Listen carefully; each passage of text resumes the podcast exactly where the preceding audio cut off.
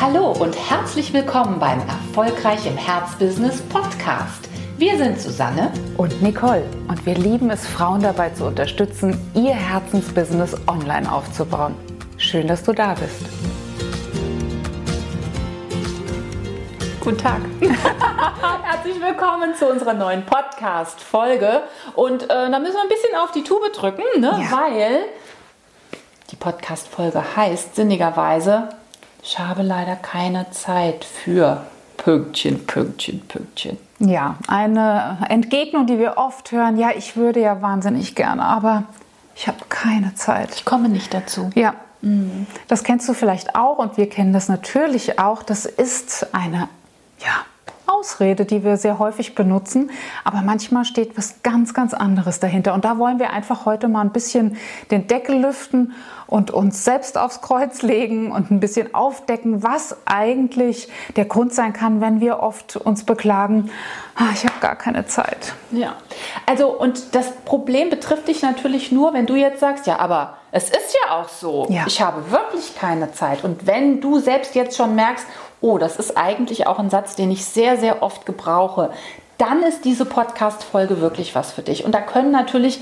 ganz, ganz unterschiedliche tja, Aspekte dahinter stecken, wollen wir sie mal nennen. Und welche Aspekte das sein können, die gucken wir uns jetzt einfach mal an.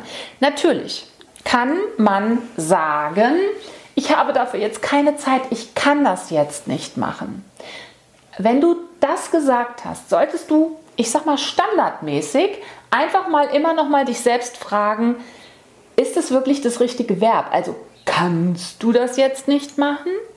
Oder wäre es ehrlich gesagt fairer, präziser und vielleicht sogar auch richtiger, gibt es das Wort? Wahrscheinlich gibt es das gar nicht, ehrlicher. aber ehrlicher zu sagen, ich will das jetzt nicht machen. Warum auch immer. Weil du jetzt anderes zu tun hast, weil du ähm, vielleicht keine Lust jetzt im Moment darauf hast, weil du das Gefühl hast, du musst jetzt mal eine Pause machen. Oder aber weil es etwas ist, was dir gar nicht so leicht von der Hand geht und du deswegen sozusagen ähm, selbst sabotierend dir schon vorwegnimmst, das kann ich jetzt nicht machen, weil da brauche ich viel, viel, viel länger zu, als ich jetzt vielleicht Zeit habe. Also überprüft es mal. Das ist ein guter Tipp von uns ist es wirklich richtig, ich kann es jetzt nicht tun? Ja. No way, no chance. Oder aber eigentlich, ich, ich will. will es jetzt nicht tun. Es hat nicht nur den Vorteil, dass du dich selbst nicht auf den genau, Arm nimmst, sondern wenn du wirklich da mal sagen würdest, ich will das jetzt nicht tun, dann könntest du dir wirklich überlegen, okay, was mache ich jetzt mit dieser Information? Wie gehe ich denn damit um? Suche ich mir jetzt irgendeine Dienstleisterin, die den bestimmten Aspekt für mich übernimmt? Heißt das jetzt, ich muss mich da irgendwie trotzdem mal in den Allerwertesten treten und ähm, mir vielleicht bestimmte Tage dafür reservieren, um genau diese Aufgabe zu machen. Denn wenn du einfach nur sagst, ich kann das jetzt nicht machen, dann ist an der Stelle normalerweise auch sämtliche Überlegung, wie könnte ich es denn trotzdem irgendwie gebacken bekommen, vorbei. Das ist eine Sackgasse, ne? Da hast du dich wirklich und das soll es nicht sein. Nee, ne? Und in dem Moment, wenn man eine Ehrlichkeit reinlässt, dann kommt Luft wieder dran und dann haben wir auch eine Chance, dann auch echt äh, ja die Hilfeleistung anzunehmen, die die Susi gerade schon angesprochen hat. Ja, was kann denn noch dahinter stecken? Hinter diesem, ah, ich habe nie Zeit, ich habe gar keine Zeit, ich schaffe das nicht, es ist immer so viel. Ja, klar, dürfen wir uns dann gerne fragen. Da fassen wir uns auch an die Nase. Da haben wir, glaube ich, auch wirklich ganz, ganz viele Lektionen schon lernen dürfen. Sind wir fokussiert unterwegs? Ist es wirklich so, dass wir es schaffen, die wichtigen Aufgaben anzugehen? Die existenziellen, die das nach vorne bringen, was wir nach vorne bringen möchten. Mhm. Und dafür ist es natürlich wichtig, a, zu wissen, wo will ich denn eigentlich hin? Also auch hier kommst du wieder um deine Zieldefinition ganz sicher nicht drum herum. Und dann kannst du von diesem Ziel auch immer noch mal ableiten, ist es denn jetzt gerade produktiv, was ich mache oder nicht? Also habe ich jetzt den Fokus tatsächlich auf den Dingen liegen, die mich meinem Ziel näher kommen? Oder muss ich mir auch hier ehrlicherweise wieder gestehen, dass mein Fokus vielleicht wechselt und dass ich ihn ganz, ganz oft nicht auf den Dingen sozusagen präzise äh, liegen habe, die mich wirklich dahin bringen, wo ich hin möchte. Ja, und da natürlich auch immer mal auf die Tätigkeiten zu gucken, auf die du leicht springst. Das kann auch immer noch mal erhellend sein, denn vielleicht liegt in diesen Tätigkeiten, die du so gerne machst und die du sofort machst und um die du dich nie herumdrückst, vielleicht liegt da auch eigentlich noch mal ein Teil deines Herzbusiness drin. Könnte sein. Könnte sein. Also es lohnt sich auch immer zu gucken, warum lasse ich mich da auch vielleicht von einem vermeintlichen Weg abbringen? Ist das nicht der richtige Weg? Oder bin ich einfach nicht fokussiert? Oder aber auch, das ist der nächste Punkt, nicht beharrlich genug. Denn das, das wäre unehrlich, wenn wir das verschweigen würden, zu einem guten Businessaufbau zu einem Business, das wirklich nachhaltig, langfristig und auch umsatz- und gewinnreich läuft, gehört eine Beharrlichkeit. Das Unbedingt. ist leider so. Ja, das ist leider so, da kommt keiner drum herum. Interessante Information vielleicht für dich. Ähm, wir haben jetzt die insgesamt dritte, den, dritten Online-Kongress schon ähm, äh, sozusagen im Kasten.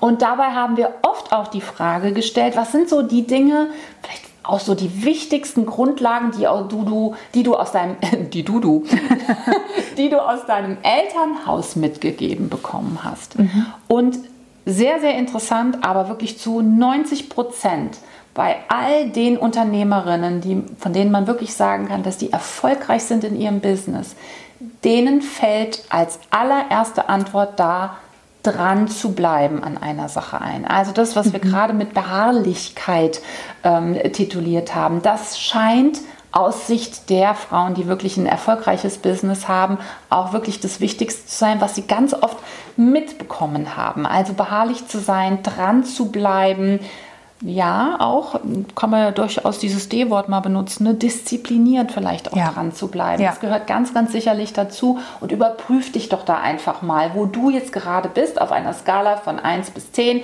Wie beharrlich würdest du dich wirklich einschätzen?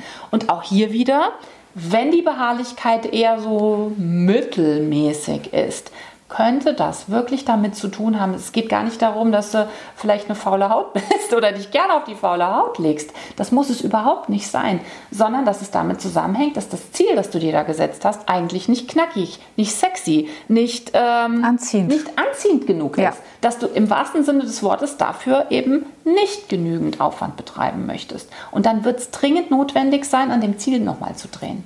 Absolut, ganz genau. Und natürlich ist die Frage, wie frustrationstolerant bin ich? Habe ich mir da vielleicht die ein oder andere Hornhaut schon mal zugelegt, was ganz sinnvoll ist? Denn wenn wir da zu sensibel Absolut. sind, ne, wenn man über, über einen heißen Sand ja. läuft, dann geben wir viel zu schnell auf dann laufen wir nicht weiter.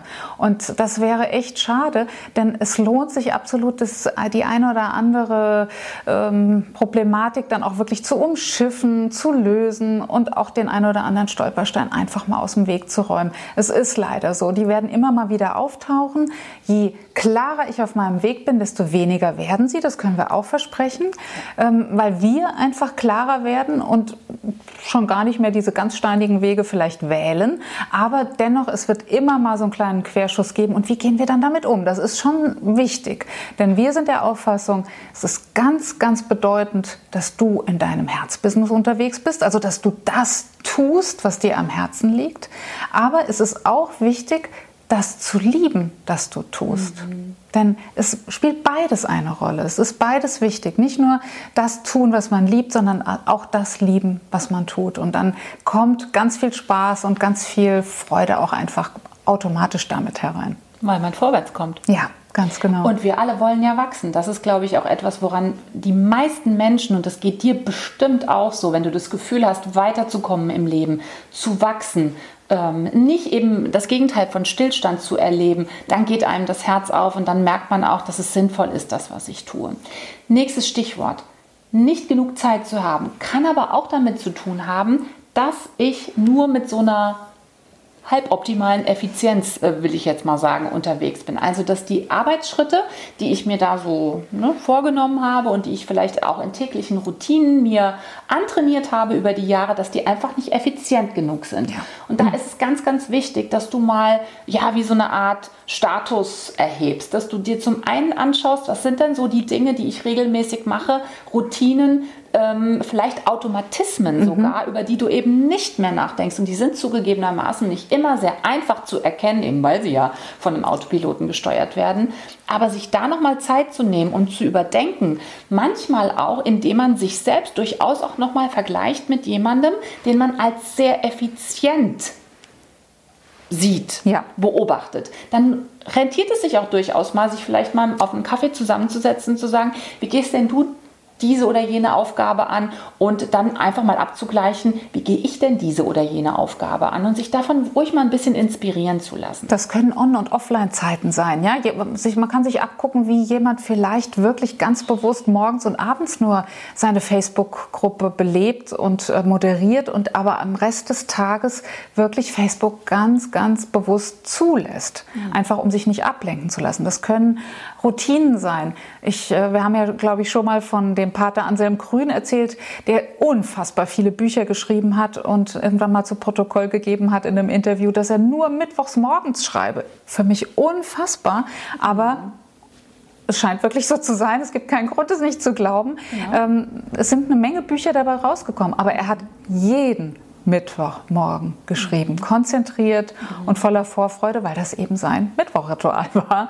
Und sowas daraus kann man sich ja auch lernen. Ne? Also äh, es gibt so viele tolle Beispiele von Leuten, die ihr Zeitmanagement ähm, lobenswerterweise im Griff haben. Da passt sicher nicht jede Methode zu uns, aber es gibt ganz bestimmt welche, von der wir uns eine Scheibe abschneiden können, damit einfach das, was zu tun ist, effizienter, zeit effizienter läuft. Das kann dann eben auch dazu führen, dass wir merken, wir sind verdammt langsam im äh, Errechnen der Umsatzsteuer. Also delegieren wir das. Das kann aber auch dazu führen, dass wir uns irgendwann mal mit der Perfektionismusfalle ähm, äh, einfach mal ein Stoppschild äh, einlegen und sagen, nein, Schluss, ich werde jetzt nicht mehr an einem äh, 500 Zeichen Text drei Stunden rummachen, sondern ich gebe mir ganz bewusst und stelle mir auch die Sanduhr, ich gebe mir ganz bewusst 20 Minuten für diese Aufgabe und dann ist das Ding im Kasten und ich bin auch zufrieden mit der Qualität. Schluss aus, denn wir wissen, da haben wir die 80-20-Regel schon längst verlassen, wenn wir drei Stunden an so einem kleinen Text rumfeilen. Allerdings. Der kann nicht so brillant werden, wie wir das äh, denken, wenn wir noch mehr Zeit draufpacken. Also der Zeitfaktor, äh, den müssen wir da einfach begrenzen an der Stelle und vor allem unseren Anspruch. Ne? Absolut. Und ganz ehrlich gesagt, es macht sogar mehr Spaß, wenn du dem Flow eher Vorrang gibst, statt in dieser perfektionistischen Grundhaltung zu sein. Denn was passiert denn, wenn wir versuchen, immer alles perfekt zu formulieren, perfekt auszugestalten? Wir werden unheimlich starr. Ja. Wir sind nicht mehr bereit für die Überraschungen, die uns da im Laufe des Tages doch erreichen könnten. Wir sind nicht mehr ähm, sehr intuitiv, das muss man auch ja. sagen. Und oft steht ja dann auch dieser Perfektionismus für ähm, die Angst, Fehler zu machen. Und gerade das ist beim Businessaufbau eigentlich eins der Haupterfolgs Rezepte. Jetzt könntest du sagen, so, geht's noch? Fehler zu machen ist ein Erfolgsrezept? Ja, ja es ist es. weil man nämlich vorwärts geht, weil man unheimlich viele Erfahrungen macht und du wirst nicht nur Fehler produzieren, wenn du nicht alles 100 Prozent ähm, zu Ende denkst, zu Ende machst, perfekt ähm, in, in äh, gießt sozusagen. Du machst auf gar keinen Fall nur Fehler. Vielleicht wird der ein oder andere Fehler passieren, aber du wirst ja viel mehr Schritte gehen von der Summe her. Das heißt, wenn du dir das vorstellst, ohne Perfektionismus wärst du vielleicht in einem Zeitraum XYZ 100 Schritte gegangen. Dann lass doch 20 davon Fehler gewesen sein. Dafür waren 80 richtige Schritte mit dabei. Ja. Und die würdest du nie erreichen, diese 80 richtigen Schritte, wenn du alles perfekt machen möchtest. Ja, dann stehst du noch auf Punkt Null und wartest auf diesen angeblich doch perfekten Zeitpunkt. Oder hast 17 Schritte geschafft. Ja. Hättest 80 schaffen können. und wie gesagt, im Flow zu sein, ist viel besser für die Kreativität, ja. für die Stimmung. Ja, das macht einfach tausendmal mehr Spaß. Fürs Ergebnis, definitiv. Ja. Wir haben noch ein Stichwort. Man kann auch tatsächlich nochmal überlegen, bin ich wirklich oder ist es sogar richtig, mal zu sagen, ich, dafür ist im Moment noch nicht die Zeit. Also es kann ja durchaus sein, dass bestimmte Dinge auch mal reifen müssen, ja. dass sie wachsen müssen, so wie auch eine gute, was sage ich jetzt, Wassermelone. Ne? Oder ein Rotwein, Susi. Rotwein. Ich sage jetzt mal Wassermelone. Aber beim Rotwein ist es auch so, ähm, dass der einfach Reifezeit braucht. Und das kann auch durchaus sein. Aber, und da ist ein großes Aber, ja.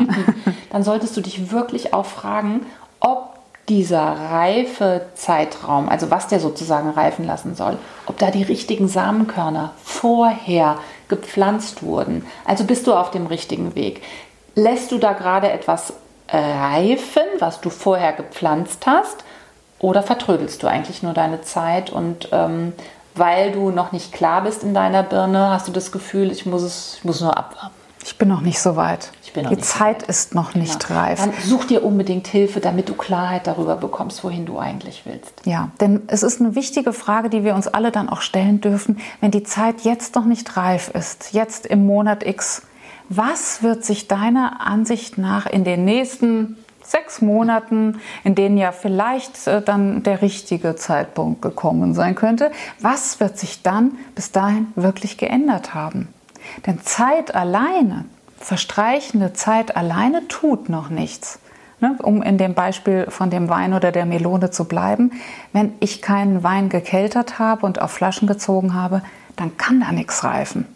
Ne, also die, jetzt nur hier stehen zu bleiben, zu sagen, ich warte darauf, dass irgendwie äh, der, der Wein reif wird, das, das hilft nichts. Er muss da sein, wir müssen ihn produziert haben, wir müssen die Trauben gepflanzt haben ähm, ja, und all die anderen Schritte getan haben. Und dann stimmt es. Dann gibt es eine Zeit der Ruhe, des ähm, wirklich der, der Besinnung, des Reifens im Keller, die positiv ist, mhm. die auch wirklich etwas tut für das Produkt, für uns, für den Prozess. Aber ja, ohne Samen keine Reife. Und von daher frag dich ruhig, wenn du immer mal dazu neigst zu sagen, ich bin noch nicht so weit, die Zeit ist noch nicht reif, die Zeit ist noch nicht da. Was könnte denn tatsächlich Gutes passieren in dieser Zeit, die jetzt automatisch verstreichen wird?